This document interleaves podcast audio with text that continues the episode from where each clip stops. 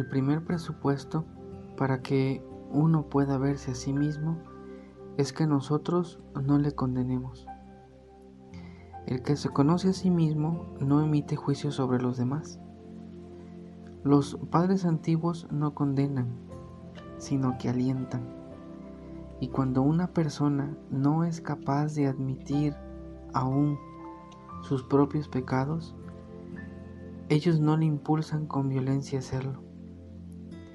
Algunas personas necesitan aún una tapia detrás de la cual puedan ocultarse. Si se les derriba esa tapia, entonces se vienen abajo todo el edificio de su vida. Si el otro necesita todavía la protección de la tapia, entonces, con delicadeza, lo único que se puede abrir con él es un agujero en esa tapia, para que él vaya atreviéndose poco a poco a contemplar su propia verdad. Esto significa aquella sentencia de los padres. El abad Poimen solía decir, si una persona ha pecado y lo niega con las palabras yo no he pecado, no le hagas reproches, de lo contrario, quebrantará su celo. Pero si le dices, no te desanimes, hermano, sino guárdate en el futuro, entonces avivará su alma para el arrepentimiento.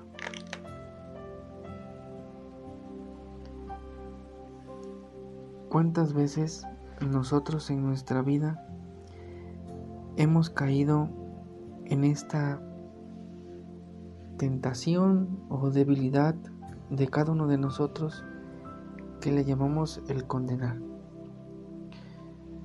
Yo creo que la gran mayoría de nosotros eh, hemos caído en esta situación. Inclusive podremos llegar a decir que en gran parte de nuestra vida ha sido nuestro talón de Aquiles el condenar. ¿Es algo preocupante? Sí, es algo preocupante porque si con el paso de los años no lo sabemos controlar, puede ser algo enfermizo para nuestra propia vida, para nuestro caminar en la fe y sobre todo para nuestra relación con los demás. No podemos vivir la vida condenando a los demás porque si no, nunca tendremos relación con el otro. El otro será visto por nosotros como indigno y nosotros seremos vistos como los mejores por nosotros mismos. Por lo tanto, no me permito relacionarme con el otro y el otro deja de ser parte de mi círculo de la vida. Tengo que aprender a vivir un proceso de aceptación, pero como el autor lo dice ahora, hoy mismo, en lo que les acabo de leer hace un momento, la condenación no es otra cosa más que el querer ocultar mi propia verdad, el desconocerme a mí mismo, Aquí entra mucho en juego lo que hemos venido meditando desde el inicio, desde aquella ocasión cuando comenzamos nuestros primeros pasos en los cinco días con San Ignacio de Loyola.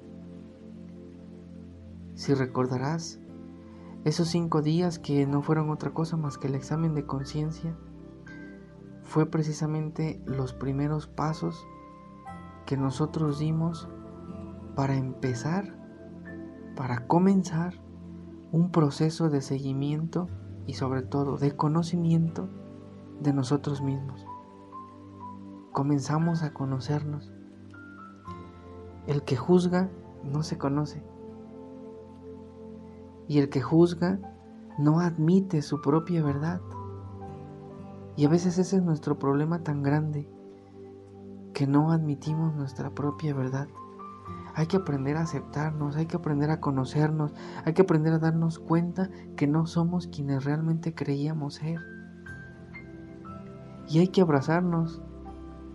Es interesante lo que el monje Poimén dice.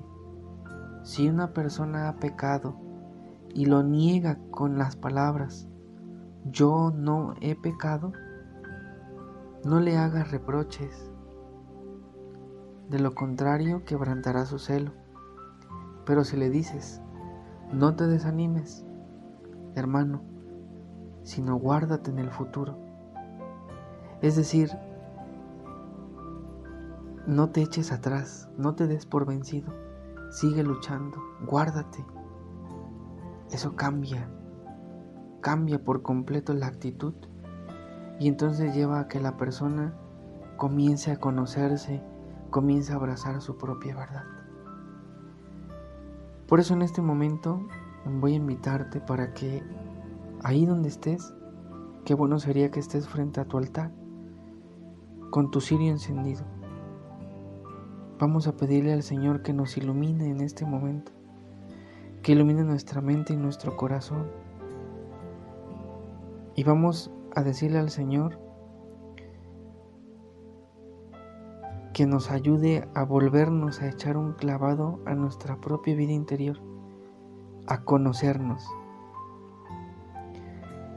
Hemos venido recorriendo un camino largo donde hemos descubierto muchísimas cosas y donde nos hemos topado con nosotros mismos. Por eso ahora te voy a invitar para que